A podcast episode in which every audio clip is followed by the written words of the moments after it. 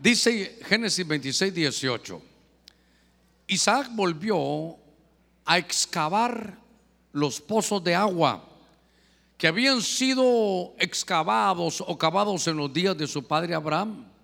Oiga, porque los filisteos los habían cegado después de la muerte de Abraham y les puso los mismos nombres que su padre le había puesto.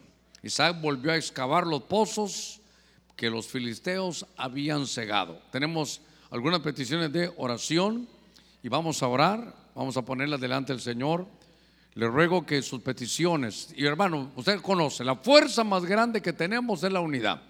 Si vamos a orar, oremos todos, pero oremos todos. Si usted mira a alguien que está haciendo otra cosa y le tiene confianza, dígale, hermanito, vamos a orar.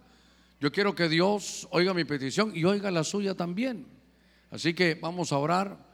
Le ruego que estén todos sentaditos. Si hay alguien todavía de pie y está caminando, dígale, hermano, ven, siéntate. Siéntate, gloria a nuestro Señor. Voy a esperar que nos sentemos todos. Es que sabe qué, esto es muy importante.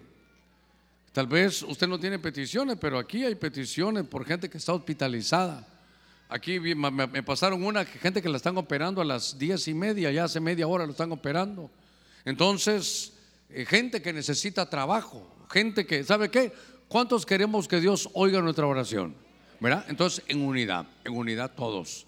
Así que oramos, Padre, en el nombre de Cristo estamos en unidad. Sabemos, Señor, que nos unimos juntamente con el pueblo, que es una fuerza grande, que esto llama tu atención. Señor, queremos llamar tu atención para que veas cada ruego, cada petición de tu pueblo. Envía, Señor, salud, envía liberación, envía salvación. Mira cuántos, Señor, necesitan fortaleza esta mañana.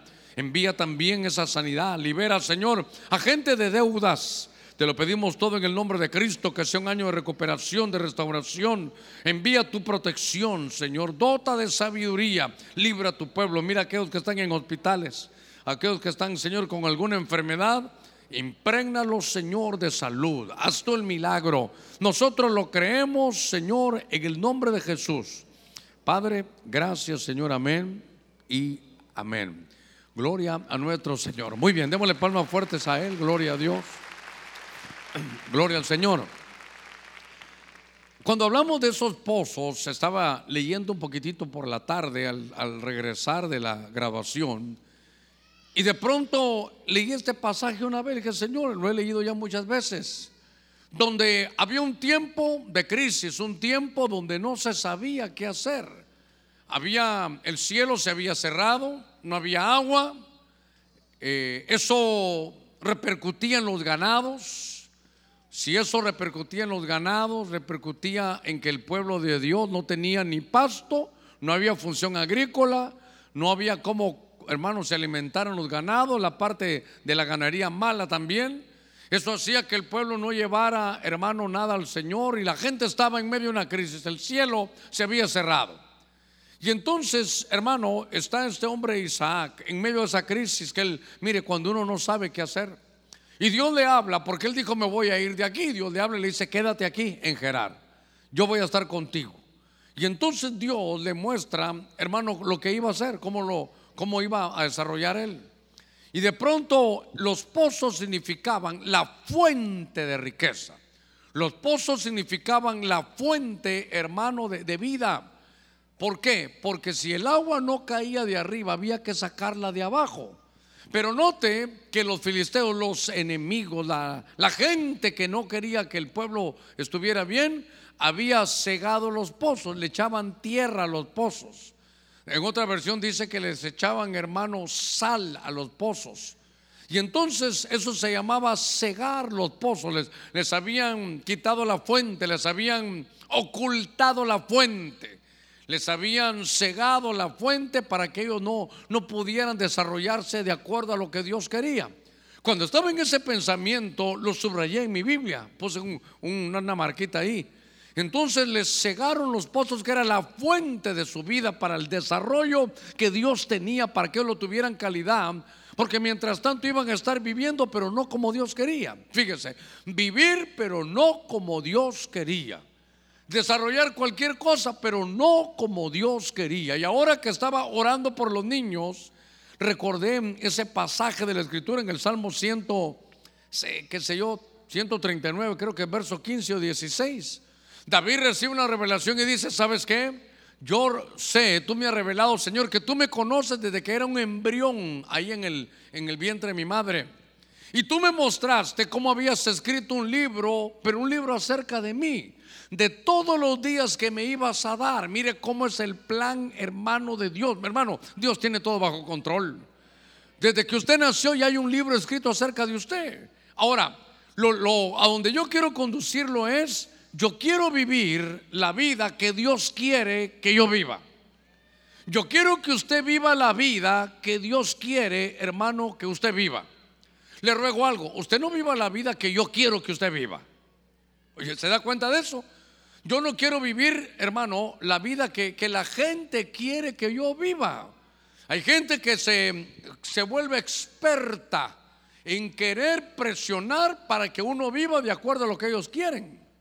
Yo quiero encontrar en la Biblia, quiero encontrar en el Espíritu mi esencia.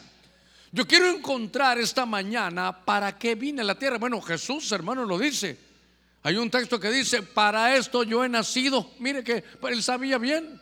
Qué cosa más hermosa es venir a la tierra, hermano, y saber para lo que uno vino, vivir la vida que Dios quiere que vivamos.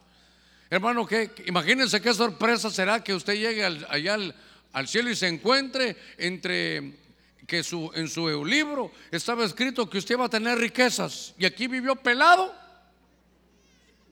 A ver, llegar allá y ver que usted era un abogado y estudió ingeniería, pasaba alegando con los albañiles todo el día.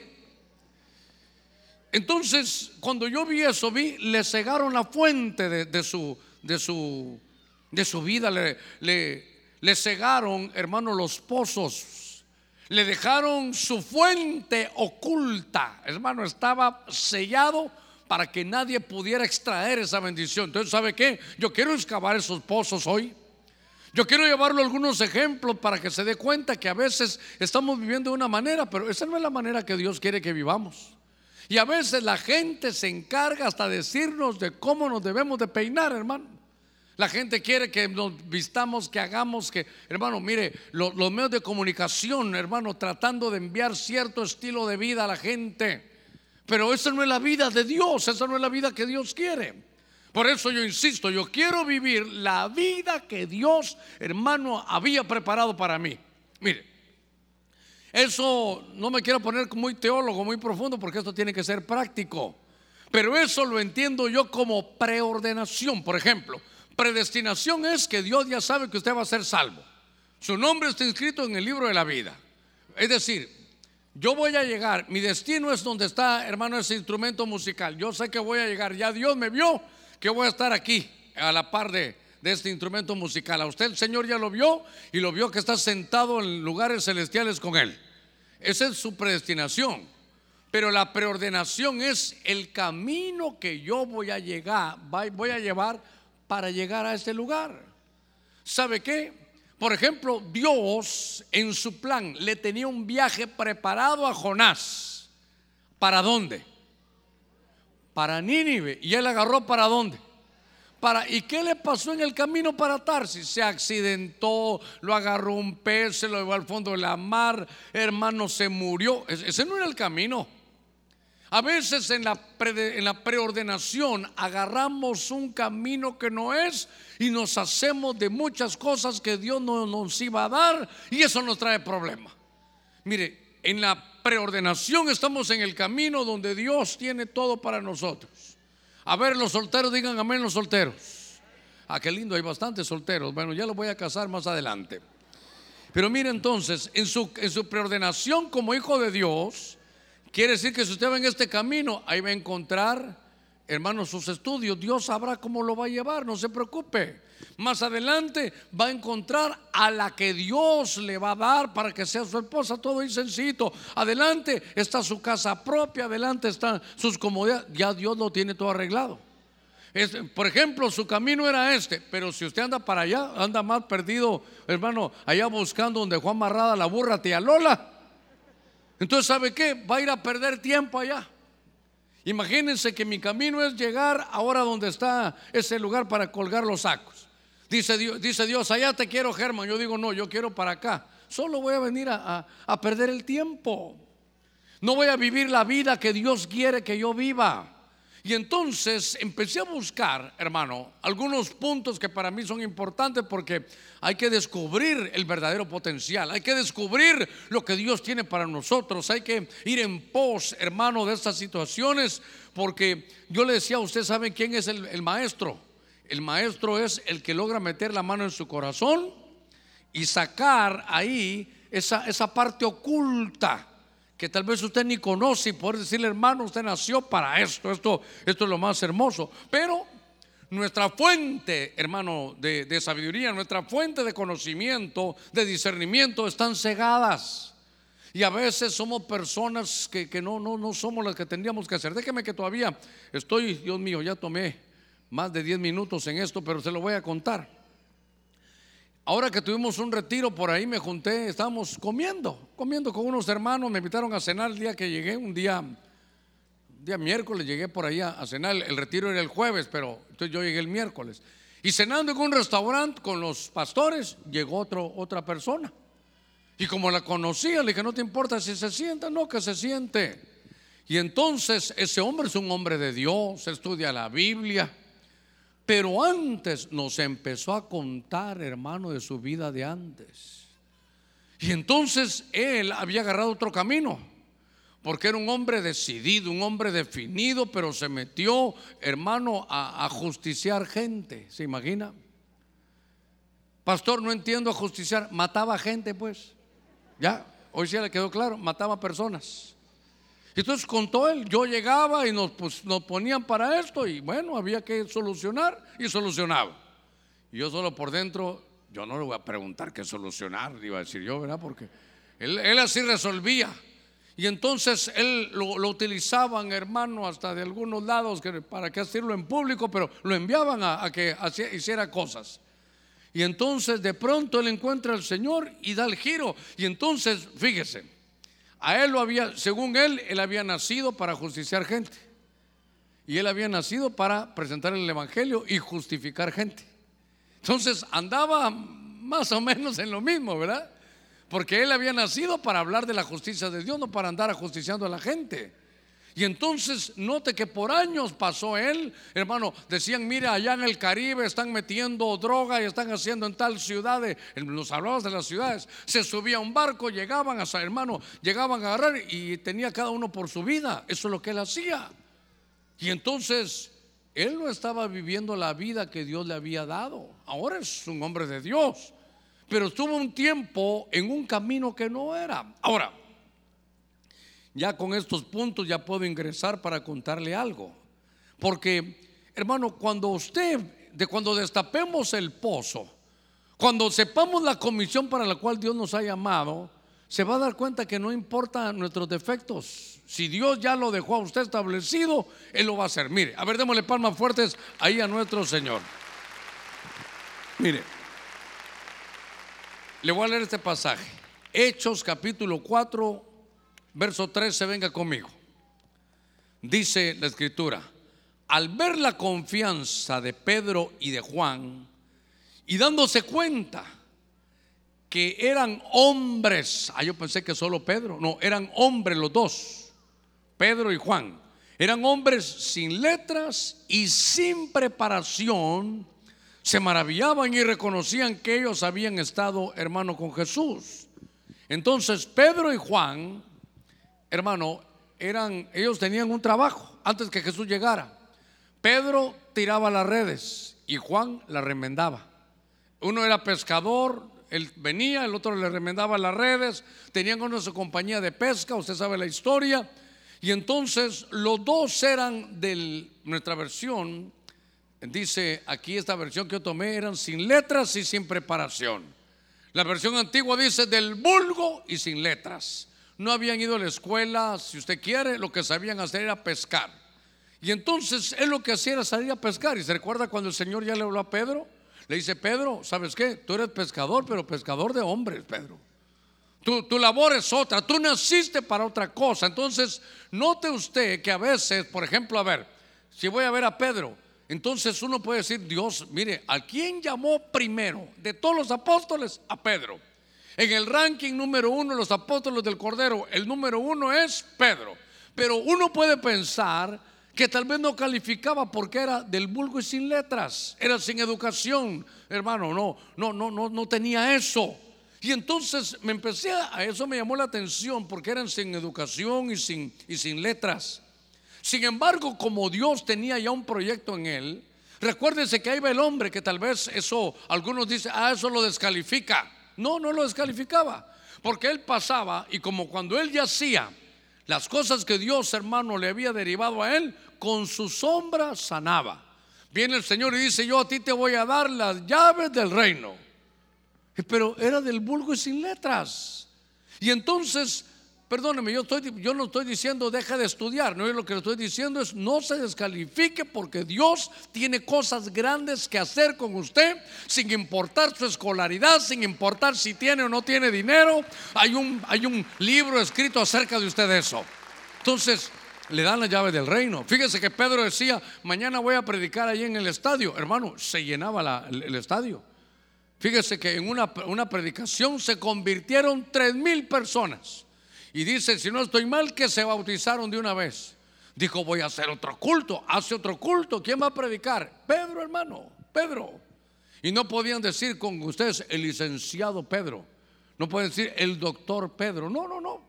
Y entonces alguien preguntaba, y cuéntame qué títulos. Él no tiene títulos, pero Dios sana a la gente hasta con su sombra. Él tiene las llaves del reino y tenía un poder de convocatoria porque eso es lo que Dios le había regalado.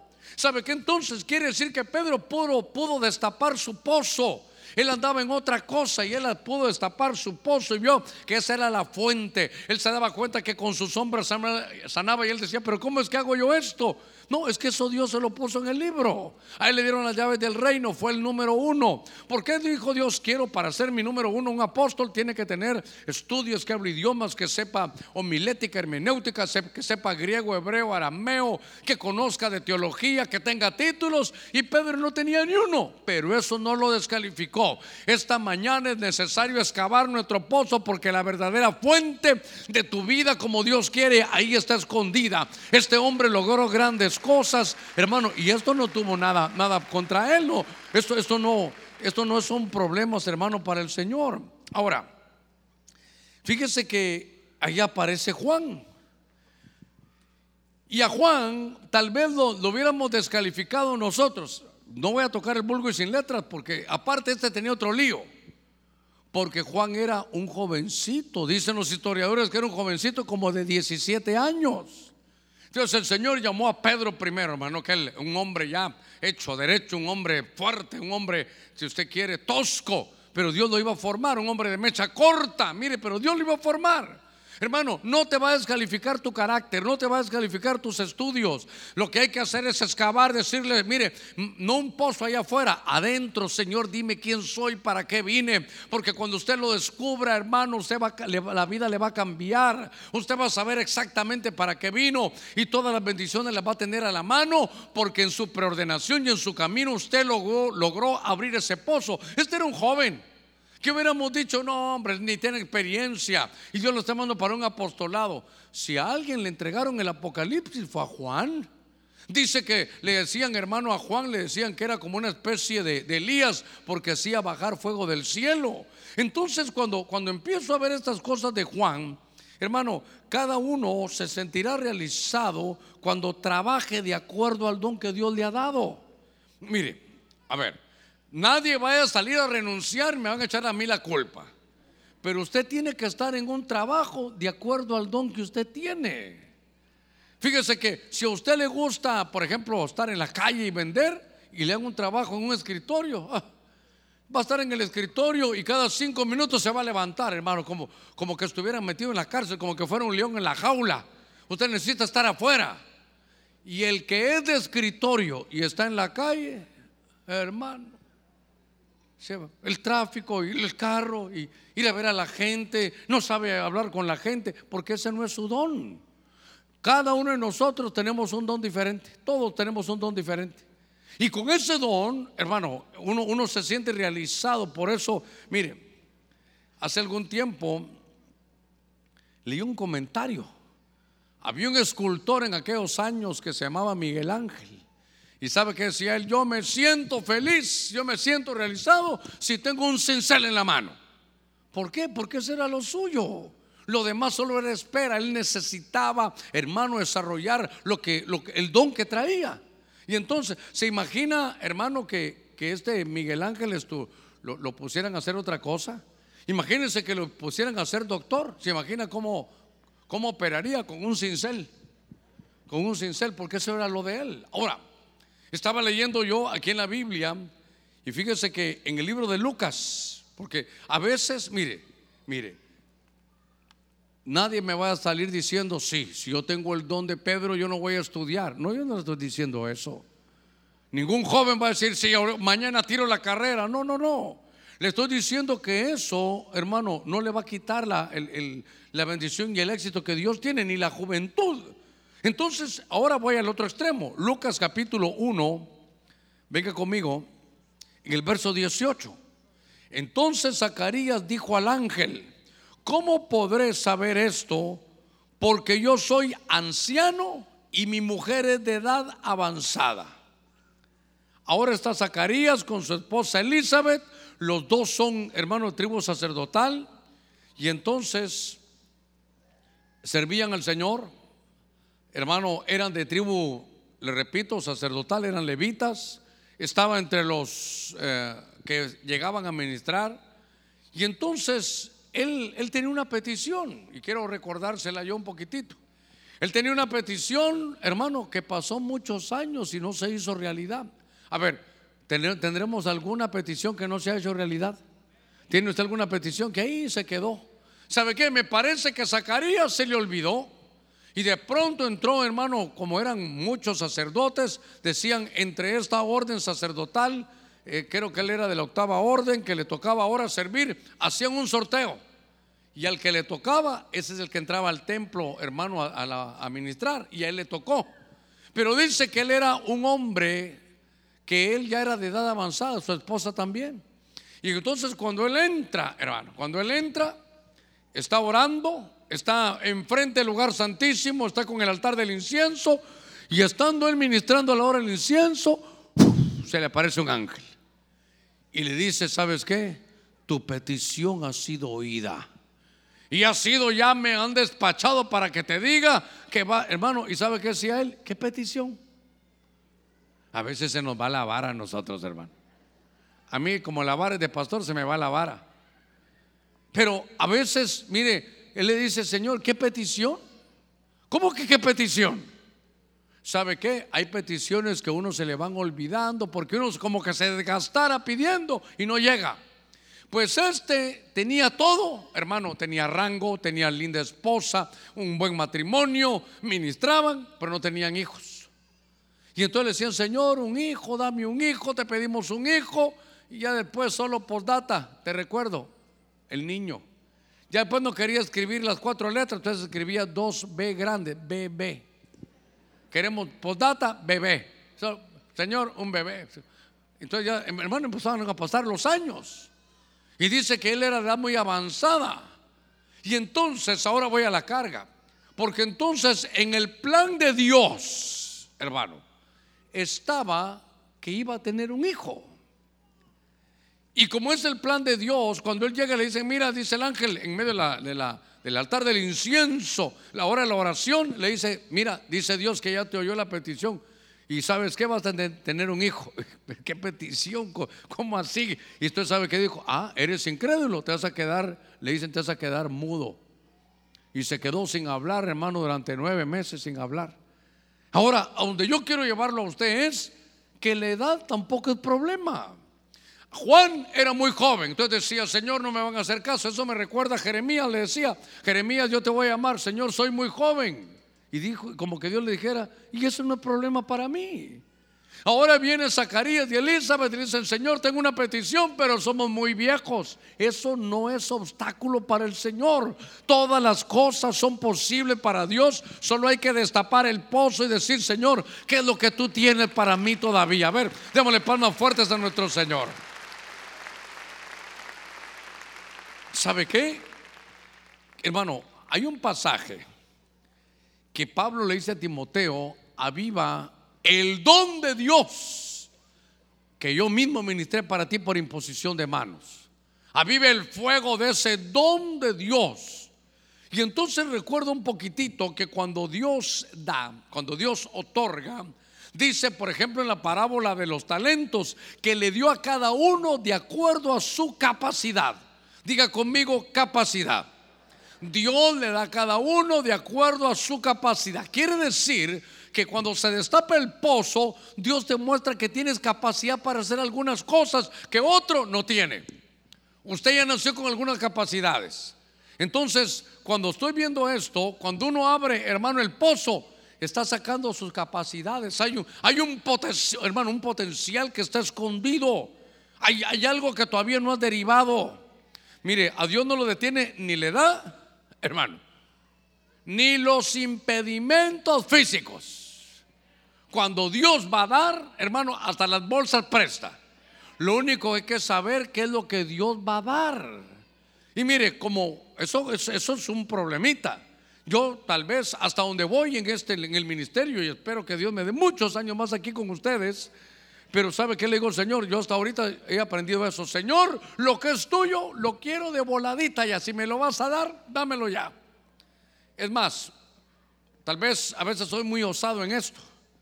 Pero como dice, Señor, danos el pan nuestro de cada día, ¿verdad? Es el pan nuestro de cada día. Le digo, Señor, si ese pan me lo vas a dar, dame el de todo el año de una vez. Perdóneme, Dios me tendrá a mí a veces solo un poquito abusivo, creo yo. Le digo, Padre, tú eres mi Padre. Así que si esos panes van a ser para mí, dámelos de voladita todo, Señor. Entonces, lo que es tuyo, dámelo ya. Y lo que no es tuyo, aunque sea bonito, aunque sea llamativo, aunque sean bienes, aunque sean lujos, no los quiero ni regalado. Porque eso no está en mi plan, no está en mi capacidad. Lo que no viene de Dios no te va a ayudar, hermano, no te va a ayudar. Entonces, estoy viendo aquí, hermano, que cuando estoy hablando de impedimentos físicos, para Dios ni le da ni los impedimentos físicos. Ahí lo va a ver usted. Porque, por ejemplo, uno de los jueces era zurdo y no habían espada. Entonces, ¿sabe qué dijo él? Bueno, Dios me llamó, hizo una espada para zurdos. Entonces, quiere decir que se acomodó de acuerdo a sus capacidades. Ahora vuelvo, vuelvo al punto. Le dicen a Timoteo, aviva el fuego del don de Dios que hay en ti. Y por eso a cada uno le dan, hermanos, de acuerdo a sus capacidades. Entonces tú tienes que ver cuáles son tus capacidades y sobre eso ir. Le decía del trabajo, puede ser que usted está haciendo un trabajo que no va, pero nada que ver con el don que usted tiene. No le estoy diciendo que renuncie, le estoy diciendo, mm, en este trabajo estoy de pasadita, yo voy a ir a buscar uno que sea de acuerdo a lo que yo hago.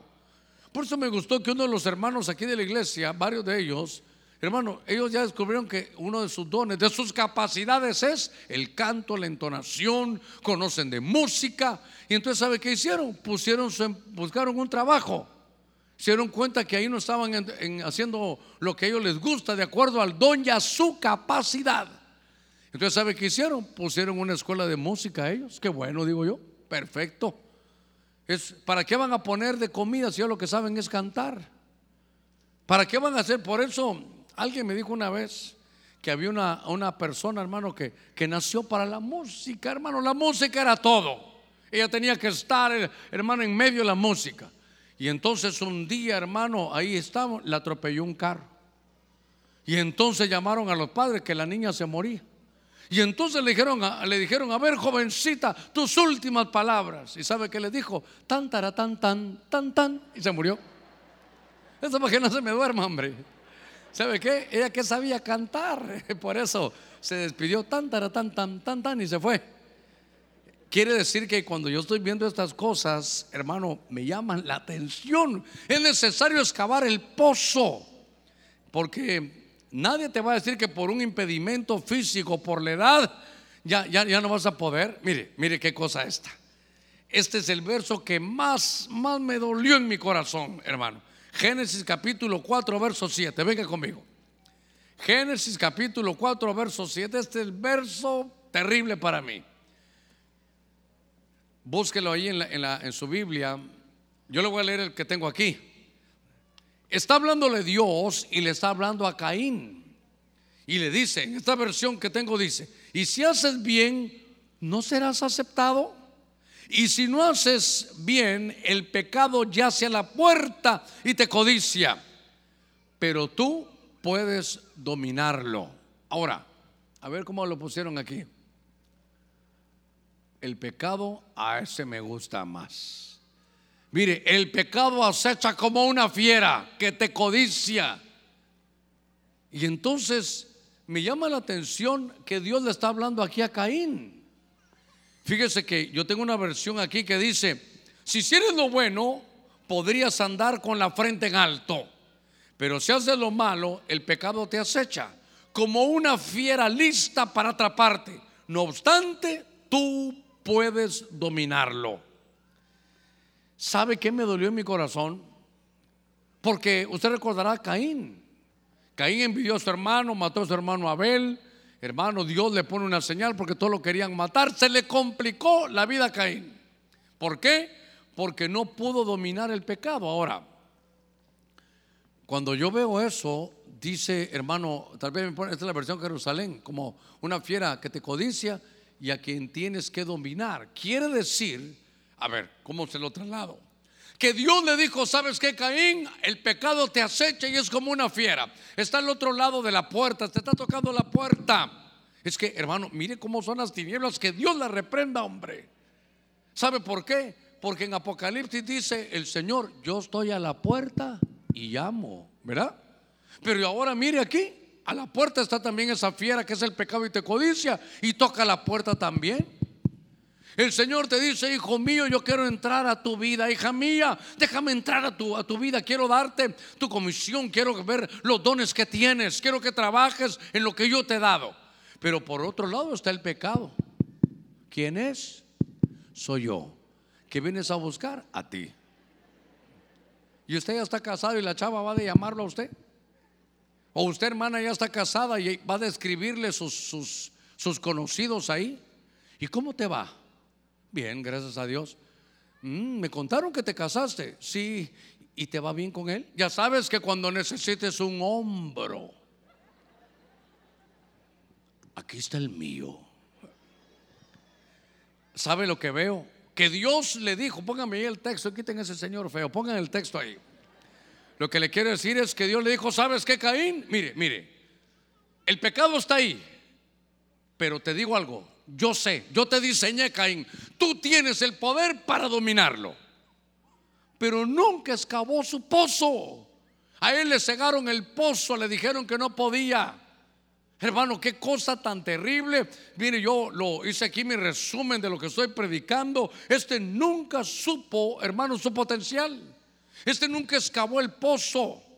El Señor dice, puede ser acepto. ¿Sabes qué? El pecado puede dominarlo. ¿Sabe qué? Puede haber gente aquí que diga, no, frente al licor no puedo, frente al bailecito no, eh, frente a esto no puedo, no puedo dejar la droga. Y hoy Dios te dice, ¿sabes qué? Es que te han cegado el pozo, tu fuente, tu capacidad. Dice, Dios, yo te le he dado, yo a ti te crié. Y te quiero decir que puedes dominar ese pecado. Ahí está la puerta y te llama, no le abres, tú puedes dominarlo. Pero a veces frente a esto no puedo. Pastor, perdone, yo puedo contra el licor, puedo contra el cigarro pero las mujeres soy como Sansón, pastor. Es que no ha abierto su pozo. El potencial de Caín le dice Dios, tú puedes, hermano, dominarlo. Hermano, estas cosas que, estamos predicando, a veces la gente piensa, yo no puedo dejar de fumar. Hey, pastor, mire, ay, yo quisiera, yo, Dios toca mi corazón, estoy llorando cuando miro los mensajes, pero tengo ahí mi, mi, mi coca. Y esta no es la que se bebe, esta es de la que se inhala, pastor. No puedo dejar este vicio. Pastor, no puedo dejar este amor prohibido. No puedo decir que no. No puedo dejar de amar lo que no debo. Sí puedes, solo que excava tu pozo. Si Dios te dice, sabes, mire, ¿y a quién le dicen? A Caín. Caín, tú puedes dominarlo. Por favor, dígale que está a la par, tú puedes dominarlo. Dice el Señor que excaves tu pozo, que tú puedes dominarlo. ¿No tenemos Espíritu Santo? ¿Cree usted que el vicio es más fuerte que el Espíritu Santo? Por eso, como, mire, es que esto hay que saber manejarlo. El, el entendido, el sabio, mire el peligro y se aleja. Por ejemplo, si usted aquí, mejor diga conmigo, aquí no hay ninguno. Hace poquito nos reunimos ahí. No le voy a decir con quién, pero con los ancianos. Y entonces estábamos participando ahí de una comidita y estábamos ya, entonces, no va a pensar que era cena navideña, pero estábamos en una comidita y estaban haciendo broma ellos de que uno tenía el vaso de, de refresco con hielo y así lo movía, mire, así lo movía, recordándose cuando en lugar de había un refresco había un traguito ahí. Entonces, algunos en estos meses de diciembre no se han dado cuenta que se debilitan mucho porque se encargan de cegarles, hermano, el pozo. Si les cegaron el pozo, iban a vivir en crisis, iban a vivir en problema, iban a tener la vida que Dios no había querido que tuvieran. Hermano, ¿usted cree que Dios nos trajo aquí para sufrir? Qué terrible, no creo que Dios, bueno, tú vas a ir a San Pedro, allá vas a ir a sufrir. Y vamos a cantar ahora con los hermanos de Olivos, sufrir me tocó a mí en esta vida. Yo reprenda al diablo, hermano. Las pruebas y las tentaciones y los sufrimientos es parte de la vida. Pero no es para que siempre vivamos así, no para siempre se trilla el trigo. Usted tiene que entender, este, este, pasaje que estamos viendo ahorita es el que más me dolió en mi corazón. Yo, yo casi hasta que me pongo de pie hago locuras cuando estoy estudiando solo, cierro con llave a veces y, y estoy orando y digo, Señor, yo digo, Caín, pero, pero ¿qué pasó? Si Dios te dijo que podías dominarlo. ¿Sabe cuál es el problema de él? Su carácter, la envidia hizo hermano que hasta matara a su hermano. Ver que Dios lo visitaba a, otro y no a él, eso lo hizo matar a su hermano. La envidia, hermano, es que la envidia es terrible. Cuidado, no le demos lugar a la envidia. La envidia, ¿sabe qué? Carcome los huesos. La envidia, cuando ya se convierte en un espíritu, carcome hasta los huesos. Entonces, ¿sabe qué? sobre todo en este diciembre, es que pastor, eh, vivo, vivo, ¿sabe qué me dicen algunos? Este es mi ciclo, en diciembre tropiezo. ¿Ya saben? En diciembre tropiezo, pastor. Un hermano me mandaron una foto, le conté a usted, hermano, aquí estaba, se subió a la mesa, a la mesa, y se echó la quebradita, ahí salía el hermano. ¿Qué pasó? Le dije yo, es que en diciembre me toma el diablo. Dios te reprenda, ¿cómo que diciembre te toma el diablo? puedes dominarlo. Pastor, es que, es que este hombre, mire, este, vaya, mire pues, no casadas, solteras. A ver, dígame las solteras. Bueno, ahí están. Ya las vamos a casar también. Mire las solteras. Hay un hombre que a usted le gusta mucho. Eh, si usted quiere, hasta hermano en la fe. Hasta, hasta, hasta habla en lenguas también. Lleva su Biblia, hasta en el carro, ahí siempre lleva su Biblia pero no la trata bien a usted, no la trata bien. Eh, no saca lo mejor de usted, la tiene como, le, dice cosas pesadas a usted. Y usted como le gusta, se aguanta. Y entonces le, llama por teléfono, va a durar la llamada cinco minutos bien y después empieza la legata, después empiezan las malas palabras, después empieza esto. Ese no es el hombre para usted. No, yo me voy a casar tal vez el Señor lo cambia en el camino. No, no lo va a cambiar si Él ya le está diciendo cómo es. Si ahorita que estás soltero y que debería estar todo en lo mejor, la trata mal, después cuando la trate mal le va a decir, ¿y qué cambió? Si cuando éramos novios igual era. Entonces, lo que pasa es que usted como está muy enamorada, no se van a enojar mujeres de Dios. Pero una mujer enamorada es peor que una yegua desbocada. Nadie la detiene. Esta, y con este me voy. Sí, pero tiene otra, sí, pero a mí Él me ha dicho que a mí me quiere. Ay, Dios santo. Como que le estoy hablando a Caína, ¿verdad? Hijita, usted puede dominar eso. Diga este hombre, podrá tener una espalda preciosa, podrá estar, hasta Hollywood lo pueden llamar, pero no es para mí, ese me trata mal y yo no soy para él tampoco. Entonces, cuando haya situaciones de ese tipo, usted puede dominarlo. Por favor, quiero que le diga al que está a la par suya, tiene la capacidad para dominarlo. Entonces, ¿sabe qué? Él no lo supo no abrió su pozo. No nos podemos ir esta mañana sin estar excavando el pozo. Espero que ya tenga una pala y estamos sacando ahí para sacar, hermano, lo que Dios quiere que hagamos, sacar la capacidad que usted y yo tenemos para poder solucionar las cosas en este camino. Demasiadas personas exageran el valor de lo que no son.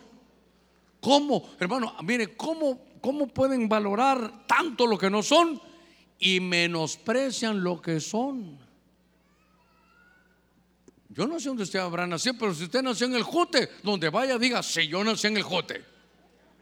Pues aquí en Guatemala significa moco, en mi país no, dígale usted.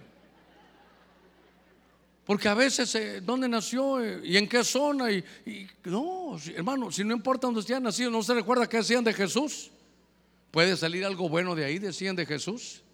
Entonces, este Caín, hermano, nunca abrió su pozo, nunca supo su capacidad, aunque Dios le dijo, ahí está esa presa que es como una fiera que está ahí atrás y está llamándote, yo te digo algo, puedes dominarlo, puedes dominarlo.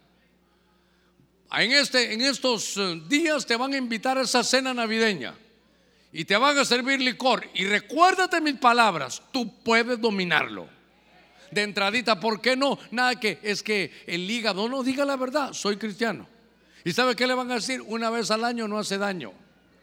¿Y sabe qué le van a decir? Aquí no está tu pastor. Usted dígale, si no es por el pastor, esto es por mi Señor. Le agradezco, ¿sabe qué? Mejor un refresquito con tres hielitos, dígale usted. Así hasta lo voy a mover. Puede dominarlo. Usted tiene que ir a una fiesta porque eh, están celebrando ahí, todos van a bailar y le van a decir, eh, ¿baile usted conmigo? No, ¿por qué? Porque soy cristiana. ¿Y sabe qué le van a decir? ¿Y entonces qué está haciendo aquí? Le van a decir. Y usted le va a decir, yo pues cumpliendo aquí, pero, pero fíjese que eso no me llena a mí. Hermano, hay que contestar sin avergonzarse el Evangelio. Usted tiene que contestar, soy cristiano y fíjese que eso no es para mí. Pero a veces, una vez me tocó, hermano, ir a una boda Mire, las experiencias que he tenido rápidamente. ¿Qué tiene que ver con el tema? Nada, pero se las quiero contar. Me invitan a unos 15 años. Llego, predico, sirven la comida. Y como saben que sábado me tengo que ir a estudiar, ya me conocían. Y solo me voy, me subo al carro.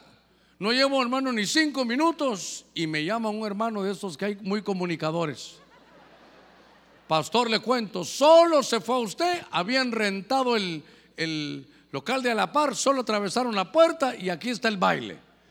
Ah, bueno, el vals tal vez. No, no, no, no, no vals, pastor, esto es una disco. Ya sentía que le decía el hermano, ya voy para allá, decía yo. Qué terrible. Una boda, hermano, ahora pregunto, en la boda, ¿se van a casar hermanos? Qué bueno, Dios los guarde y los bendiga. Hermanos, no se van a ofender, solo quiero preguntarle algo. Pero no va, no va a haber licor, ¿verdad?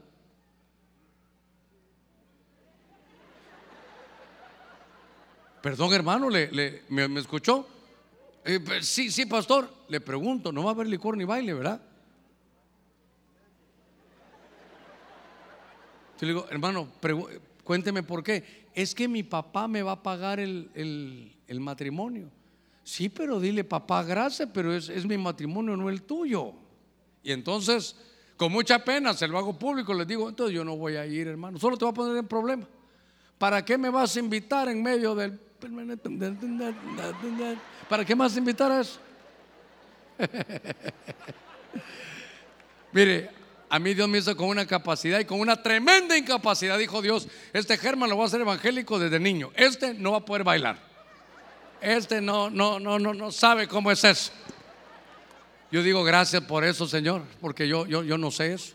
El único que haría es el paso del reloj. Ese me sale calidad. Mire, ese es el, ese me sale calidad. O el del elefante, uno para adelante y uno para atrás. Nada más. Es para que no se me duerma. Cuando estaba viendo estas cosas, en este diciembre usted puede dominarlo. Usted tiene la capacidad. Dios dice, a cada uno lo dio de acuerdo a su capacidad. Usted tiene la capacidad. Pastor, ¿por qué insiste? Porque lo van a tentar en este diciembre. Silencio en la iglesia de Cristo. Bueno, déjeme avanzar. Éxodo capítulo 4, verso 10. Dice, entonces Moisés dijo al Señor, por favor, Señor, nunca he sido hombre elocuente ni ayer ni en tiempos pasados, ni aún después de que has hablado a tu siervo, porque soy tardo en el habla y torpe en la lengua. Es Moisés. Entonces, bueno, una versión así se verá, soy tartamudo, dice una versión. Entonces, ¿qué, qué cosa esta, verdad? Soy tartamudo. Yo le dijo, Señor, me estás llamando a mí para que voy a hablar con Faraón si soy tartamudo, Señor.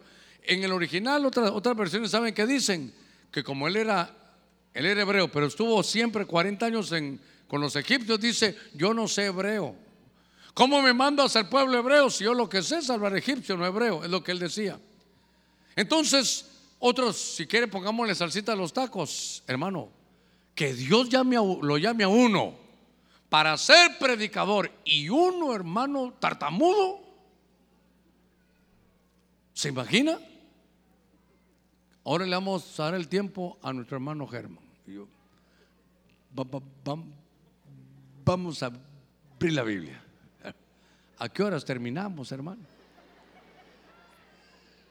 Le leo el primer verso, llevo ya 15, 20 minutos. Pero note que entonces Dios elige a Moisés. Y entonces él tiene que destapar su pozo, hermano, porque sabe que el secreto es accionar sobre lo que Dios dice de mí. Les te lo repito. El secreto es accionar sobre lo que Dios dice de mí. Dios le dice, tú eres la luz del mundo. Entonces usted no puede ser tinieblas. Si estuvo entre tinieblas, ahí lo que hizo llevar el enemigo, las redes digitales eh, o las redes sociales enseñaron a hacer esto y el otro. Pero ese no es usted, ese no es usted. Usted nació para ser luz. Mire, la Biblia dice, vosotros sois la, la, sal de la tierra. Usted le pone sabor a las cosas. Usted hace que las cosas se preserven. Entre las cosas que la sal hacen es que le da sabor, uno, y dos, que da, que preserva las cosas. Yo conocí una señora que la tengo mucho cariño. Ella sabrá. Y su familia también. Y su hija también sabrá que sabe que no tenía ella refrigerador. Y entonces compraba la carne y como no tenía refrigerador, le echaba sal. Y así la preservaba. Ahora, Dios dice, tú eres la sal de la tierra. Entonces, hermano, usted le da sabor a las cosas. No diga, yo no nací para amar. Nadie nació para mí. No, yo voy a un lugar y, ahí estoy, hermano, usted es la sal de la tierra. Usted le pone sabor a las cosas. Cuando estamos en el culto y Dios lo ve lanzar, dice, ahí está la sal de la tierra. Este le pone sabor al culto. Este le pone sabor a la prédica. Este le pone sabor porque usted es la sal de la tierra. Eso dice Dios de ti. Si te dicen que no sirve para usted, no sirve para nada, esa será su opinión. ¿Sabe qué dice Dios? Que yo sí sirvo, que soy su siervo fiel. Él me ha dado dones, me ha dado capacidades y Él dice que yo soy la sal de la tierra. Yo voy a accionar sobre lo que Dios dice acerca de mí. Mire, dice, y los sacerdotes comerán de lo mejor de la tierra. Yo siempre se lo he dicho, a ver, sobre todo los casados, digamos a menos casados. Mire, no, no se puede todos los días, pero cuando lleve a comer a su esposa, dígale que deja de estar viendo los precios. Diga, mi amor, deja de estar viendo donde hay baleadas con doble regreso ya. Ya casi que mejor las hagan negras del color del frijol, hermano. Yo espero que no se moleste ninguna, pero así les digo a las hermanas que me van a regalar una baleadita, hermana, hermana, perdóneme, sin regreso, todo de ida, le digo yo, doble. Póngamele doble de todo. ¿Sabe qué? Cóbreme la triple, pero que venga, que donde muerda haya algo que, que aparte la tortilla. Cuando estoy viendo todas las cosas que uno desarrolla en la vida, es necesario que excavemos el pozo. Ahí está nuestra fuente de vida. Ahí va a ser, hermano, usted es feliz en el lugar donde trabaja. No, no, no me solo piénselo.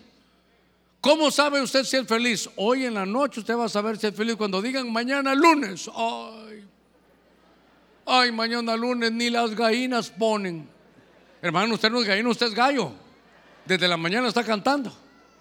Yo tengo un gallo que tiene mal el reloj ahí cerca de la casa. A las 11 o 12 de la noche estaba de darle, hermano. Ahí está, hermano. Bien que me salió, ¿ah?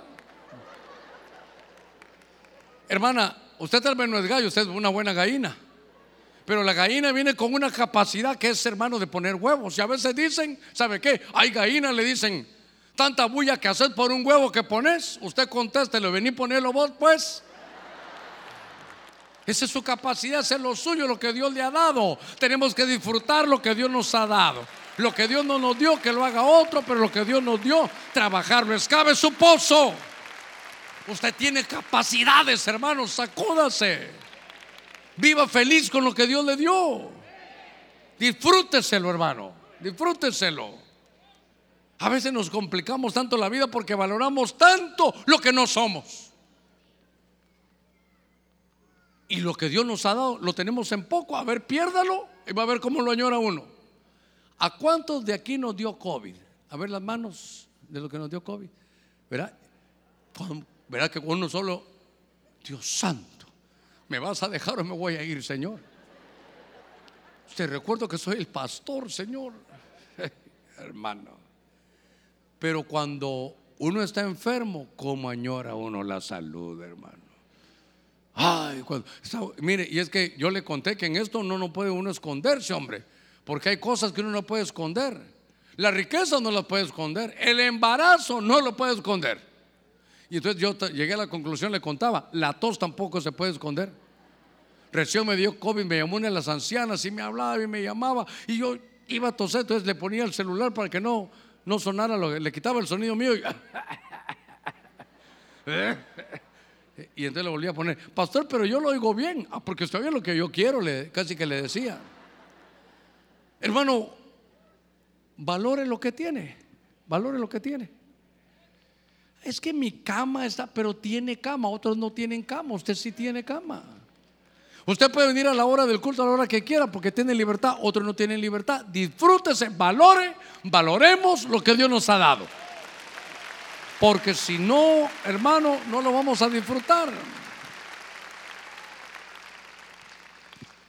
Ah, hermano, gloria a Dios. Mire esto, a ver cuánto me falta. Siete minutitos. En el libro de Amós, capítulo 7, verso 14, se lo voy a leer. Entonces respondió, ese es un profeta llamado Amós, aunque mire lo que dice.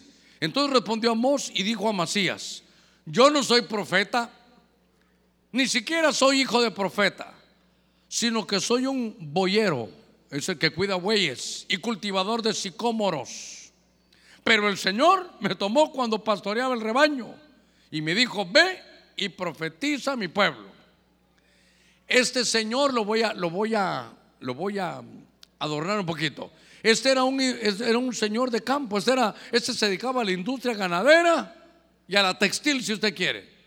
Vaya, era un empresario. Hermano, que seas empresario no va a obstaculizar el don de Dios. Porque Dios le habló y le dio profecía. Y él dice, mira, mire, mire, no presumió, no presumió. Él no dijo yo soy profeta y está entre los profetas menores. Y creo que este profetiza de la, del tabernáculo de David. Y es un empresario. Entonces, hermano, lo vimos, ni impedimentos físicos, ni la edad, ni ser joven, ni estar de edad avanzada, ni ser tartamudo, porque, hermano, ahí llamaron a Moisés sin elocuencia. ¿Y sabe qué? Lo hacían, fue libertador. Entonces, yo me imagino, yo pienso que era que porque no conocía hebrea, pero le voy a echar salsita a los tacos. ¿Se imagina? señor, señor, ¿qué, qué, qué, qué hago, Señor? Ahí vienen los, el viene el faraón, hermano. Entonces el Señor le dice, ¿y qué tienes en tu mano? Pues lo que tengo es un palo, pues con lo que tienes en tu mano, con eso vas, voy a hacer yo grandes cosas. No requieres otras cosas, lo que Dios te dio porque te dio capacidades, te dio dones. Ah, hermano, yo, yo veo esto y digo, hermano, ni la educación, ni la juventud, ni la edad avanzada, ni la, ni la falta de elocuencia, ni, ni que usted sea empresario no implica que Dios no le vaya a hablar. No crea que va a llegar y no, Dios solo soy empresario. Pues este Amós era un empresario. Y Dios, hermano, le dio profecía. Ay, Dios mío. Hay cosas ocultas para usted todavía, pero por eso hay que destapar el pozo. Dígale, Señor, dime quién soy, claro. ¿Cómo va a saber usted sus dones? Lo que usted hace bien y lo hace fácil y sencillo. Y eso lo va a distinguir a usted de los demás. Y sabe qué? Va a tener el deseo de hacerlo. Usted lo hace y se va a sentir calidad. Por eso le decía, es posible que usted tenga un trabajo donde su don usted no lo usa para nada. Yo, me queda poco tiempo, pero yo se lo quiero contar rápido, usted ya lo sabe. Yo ya, yo ya sé para qué nací. Yo nací para enseñar. Eso es lo mío, para enseñar. Y entonces, ¿sabe qué? Dios me empezó a, a dar esa capacidad de que lo que era difícil, hermano, hacerlo fácil. Me tocaba dar clases de matemáticas, de contabilidad, de estadística. Me, daba, me daban, hermano, me pagaban por dar clase a los universitarios que se iban a examinar en sus exámenes privados. Ellos en quinto año, yo en tercero, y yo les daba clase con eso porque ese era lo. No diga que, no, yo no quiero que diga, uy, qué listo el hermano. Era una capacidad que Dios puso. Y entonces, cuando estoy terminando mi carrera, digo yo, Dios mío, yo lo que hago es dar clases y me pagan bien, pongo mis horarios, pero como estudié esto tengo que ir. Hermano, viera que, que no me lo disfrutaba, hermano. No me lo disfrutaba. Me pagaban bien, super calidad, pero, pero no lo disfrutaba. Y entonces tuve un tiempo que iba a mi trabajo secular y como no había mucho para comer, tenía que ir a dar clases también. Ay, hermano, qué bonito. Era, no era como ahora esas, esos marcadores de colores que uso, qué bonitos. Era tiza, hermano. Entonces yo llegaba a la universidad, daba clases y hermano, que me cayera el, yeso en el pantalón así oscuro, se miraba aquí toda la, porque me gusta meterme las manos en la bolsa, se miraba aquí todo el, yeso, pero a mí hasta me gustaba que me vieran eso, hermano. Para que me preguntaran, y ese yeso, vengo de, dar clases, ese era el, qué lindo, hermano. Terminaba yo con el pantalón todo lleno de yeso y era bonito para mí.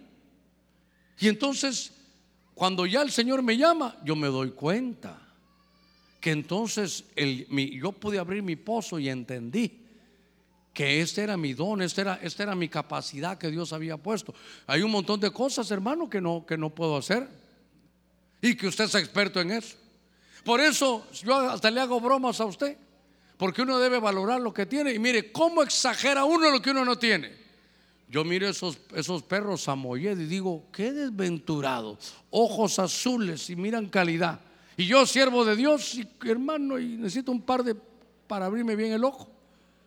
Pero usted sabe qué, yo no voy a estar preocupándote, me voy, a, comprar tres perros para estarlos viendo. No, hermano, no. Aparte, yo soy pastor alemán. Porque en inglés se dice German Shepherd. Yo soy German, digo yo, ya estoy. Yo si hubiera sido Chucho, pastor alemán hubiera sido, hermano. o tal vez Chihuahua, dice usted, ¿verdad? Ya me está tirando. hermano, usted tiene una capacidad y tiene un don. Dame un segundito, dame un segundito. Voy a, voy a cerrar con esto. ¿Cuánto me queda? Un minuto.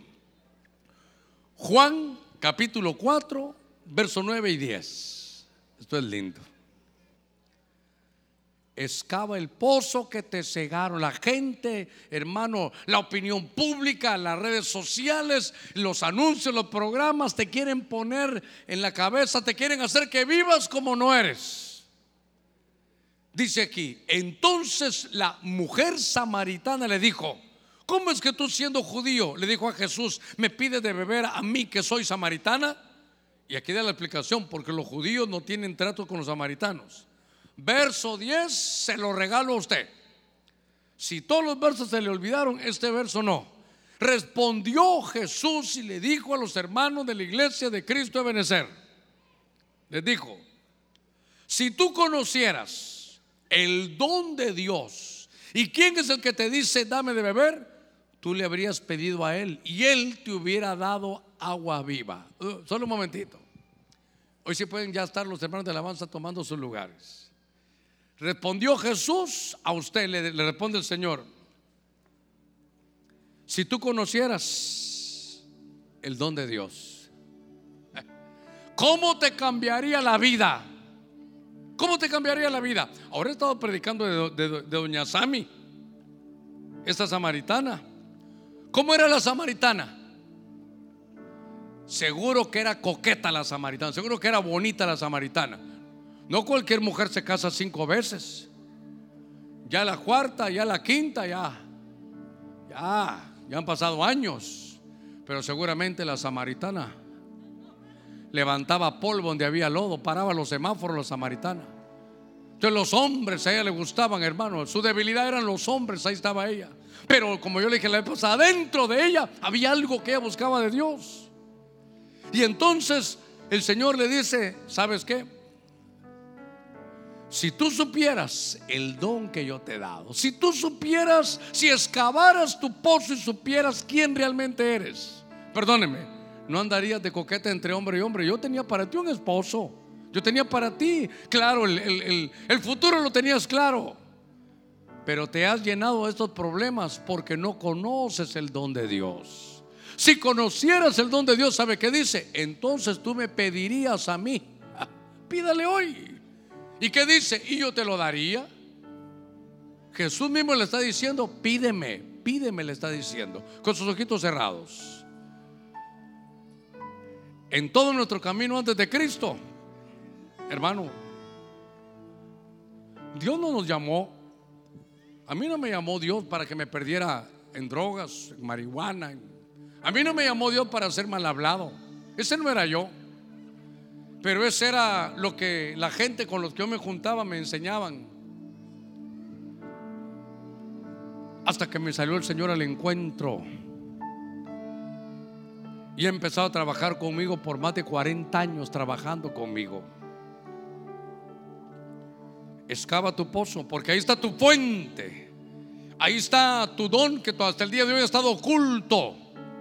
Esa persona llena de vicios, de problemas, de envidias, de falta de perdón, esa persona que no ama la vida, que vive amargada, ese no eres tú.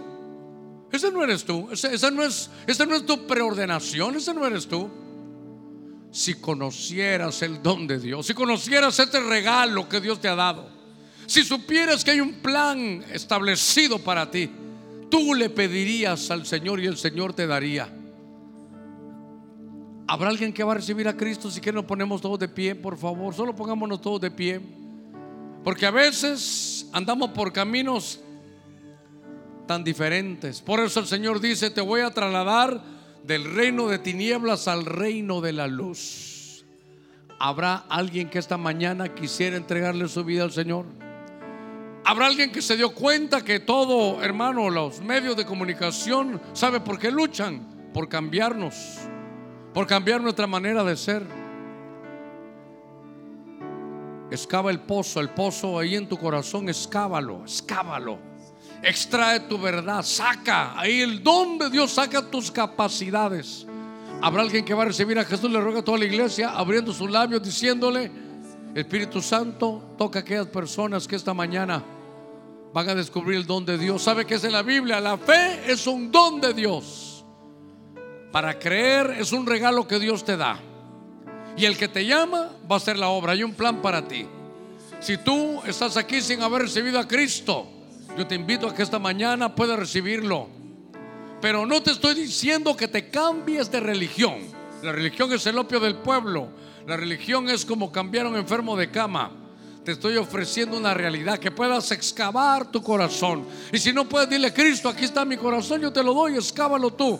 Dime quién soy, llévame por tu camino, llévame por mi destino profético, llévame por, por el camino que tú tienes para mí. Haz de mí el hombre que yo, Señor, entiendo que tú quieres que yo sea. ¿Habrá alguna persona que va a recibir a Jesús? Yo lo invito a que venga rápidamente, no se vaya sin Cristo. Usted tiene la capacidad para dominarlo. Sé que está en medio de nosotros. Dios le bendiga, Dios le bendiga. Si hay alguien más que va a recibir a Cristo tú tienes la capacidad. Tú tienes la capacidad. Le ruego que se acerque toda la iglesia orando, orando. Sé, sé que hay un llamado de Dios hoy. Sé que hay un llamado del Señor hoy. Te han cegado tus pozos, te han cegado para que no sepas quién eres. ¿Sabes qué? Tus capacidades te las tienen dominadas, te las tienen enterradas. Saca hoy. Venga Cristo. Si conocieras el don de Dios, si conocieras su perdón, su misericordia, no importa dónde estés sentado, te damos tiempo para que vengas. Dios le guarde, Dios le bendiga. ¿Habrá alguien más? Si hay alguien que se quiera reconciliar, yo también lo invito a que venga rápidamente. Si alguien va a recibir cobertura, venga rápidamente, les, les pido. Si alguien sabe que no ha encontrado su preordenación, no quisieras una oración para que escabemos juntos tu corazón y puedas tú saber cuál es la voluntad de Dios buena, agradable, perfecta, para que te puedas disfrutar la vida. Si hay alguien también que se doblega fácil, hermano, mejor un ratito hoy colorado que siendo descolorido. Dígale, Señor, yo vengo a que oren por mí para poder tener dominio, para poder dominar eso que, que me derruba, que, que me derrumba, que me derrite, que, que no puedo controlarlo.